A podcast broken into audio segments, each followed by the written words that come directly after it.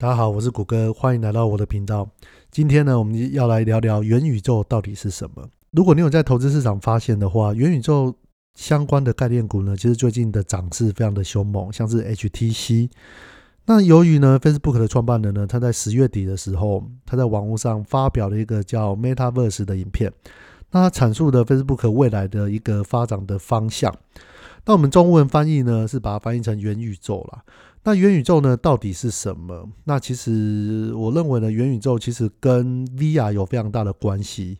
那 Facebook 的创办人呢，他提到的元宇宙，其实它是虚拟结合现实，那 VR 加 AR，哇，有没有听起来相当的复杂？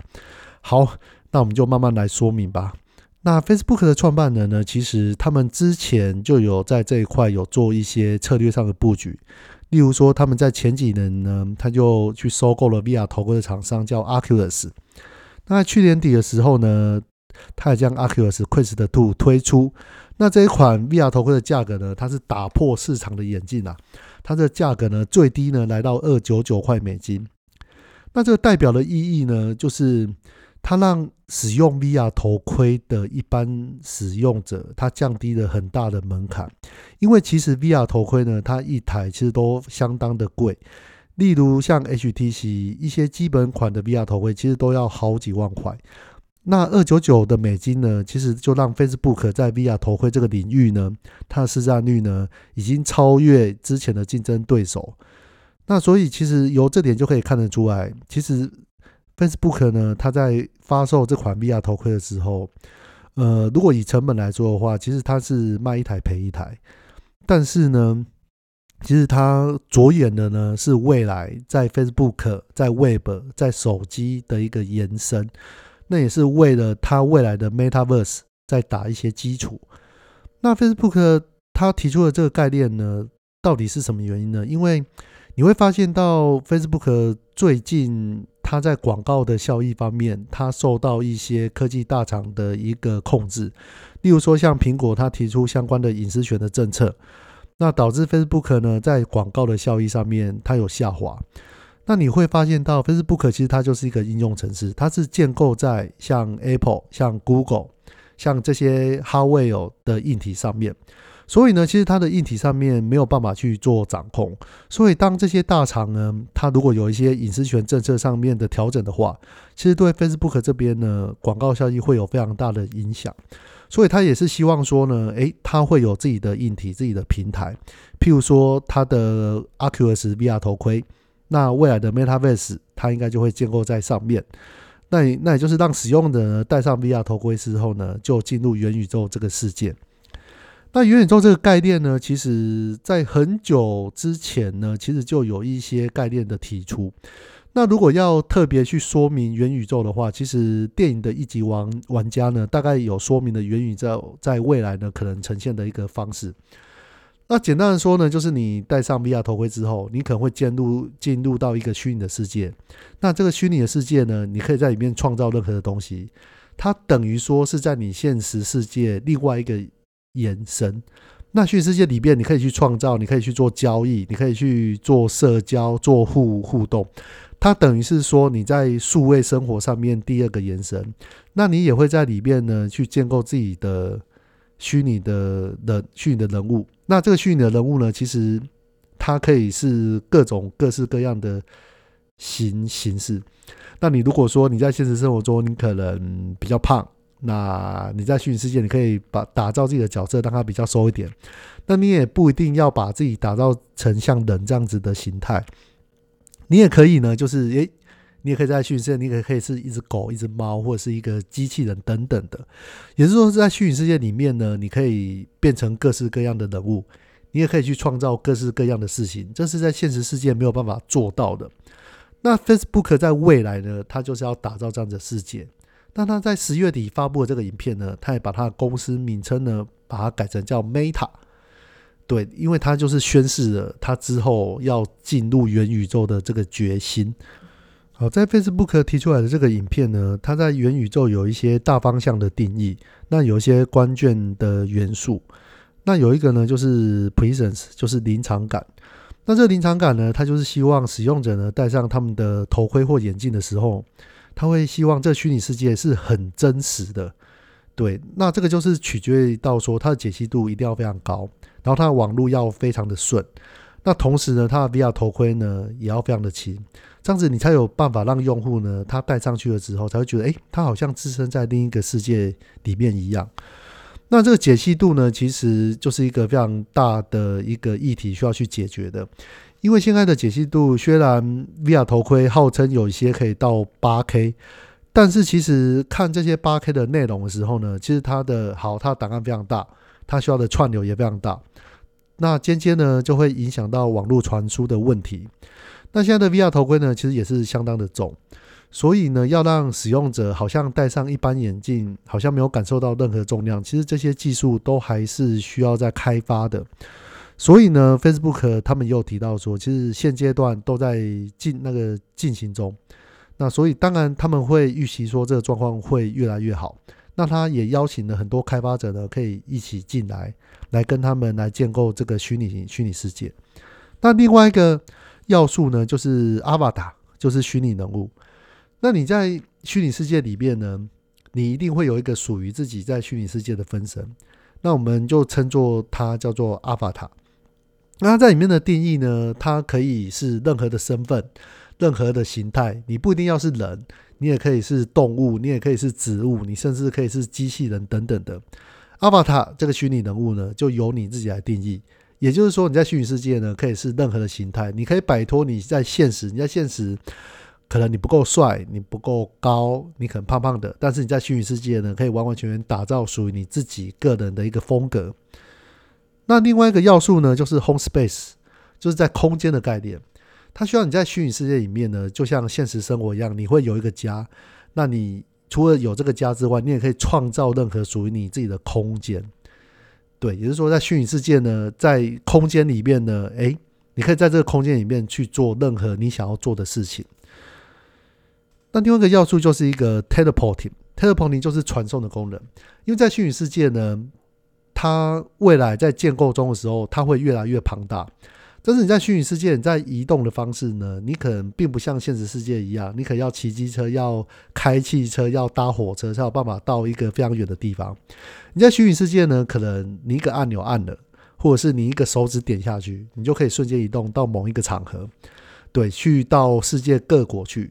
因为他们是希望呢，在这个虚拟世界里面呢，各式各样的人都可以在这个世界里面去建构自己的空间。但因为虚拟世界呢，它是没有所谓的距离的。你可以借由瞬间移动方式去传送到任何你想要的地方去，这也是一个非常重要在虚拟世界的一个概念。那另外一个，他也强调说互动性。你在虚拟世界呢，就很像你现实的生活一样。你在现实生活，你可以跟你的朋友互动，你可以打电话，你可以聊赖你可以用 Facebook。对，但是你在虚拟世界里面呢，你同样也可以做这些事情。你可以在虚拟世界的任何的角色或者是任何的物件呢，你都可以去跟他们进行互动。好，另外一个关键的元素呢，就是 privacy and safety，这就是指隐私和安全。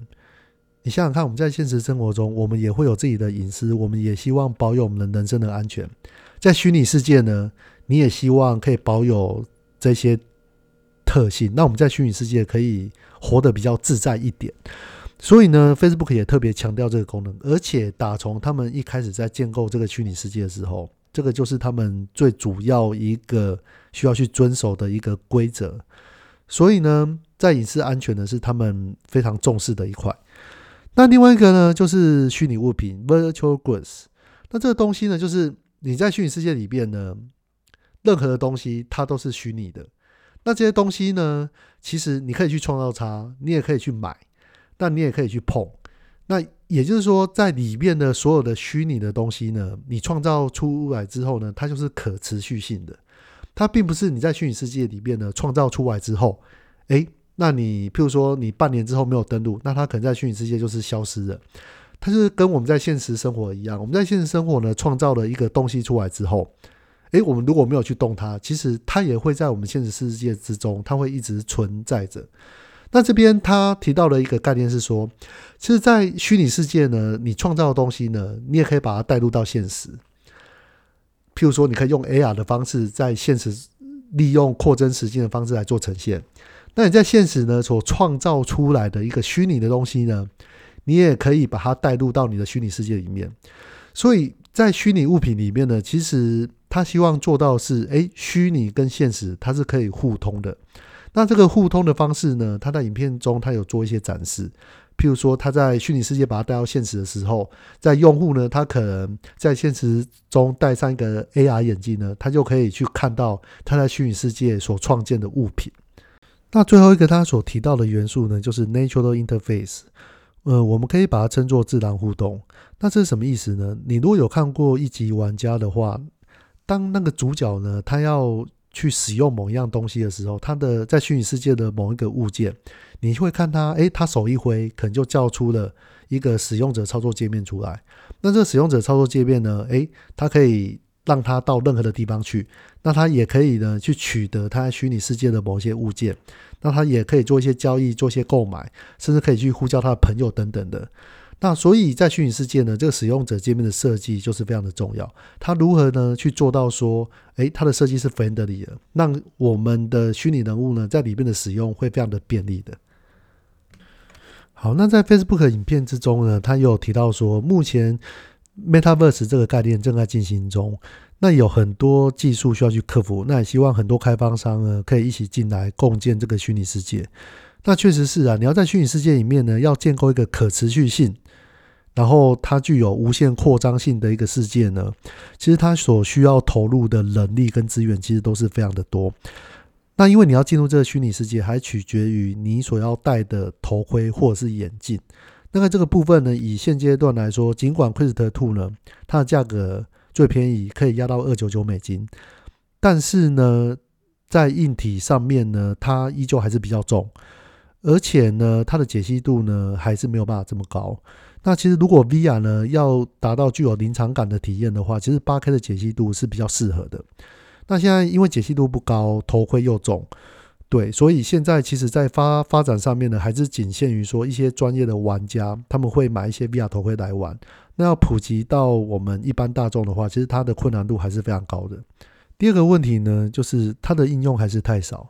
你如果有去观察 HTC Vive 或者是 Oculus Store。他们上面 VR 相关的应用程式呢，其实大概才几千个。那比起现在手机呢，有几百万个应用程式，其实它是远远落后于手机的数量。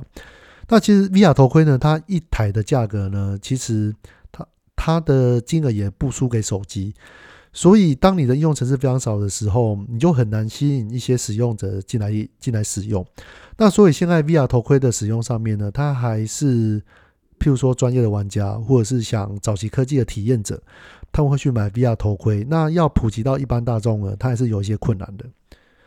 好，那另外一个问题呢，就是你需要一个更快的网络。那因为 VR 它的内容量呢，其实它所吃的频宽是非常非常大的。你想想看哦，你平常看电脑或者看手机，你看的是。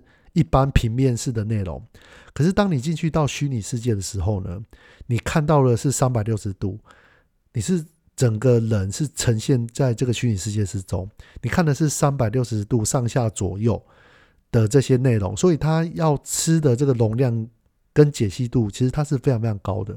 那你如果没有用一个很快的网络来支撑这些内容的话呢？其实你在 VR 头盔的体验呢，可能它就会那个，那那个呢体验的效果就会非常非常差。那你也很难在虚拟世界里面呢做到即时互动这个的功能。所以呢，其实，在网络的基础建设呢，其实还是非常非常需要的。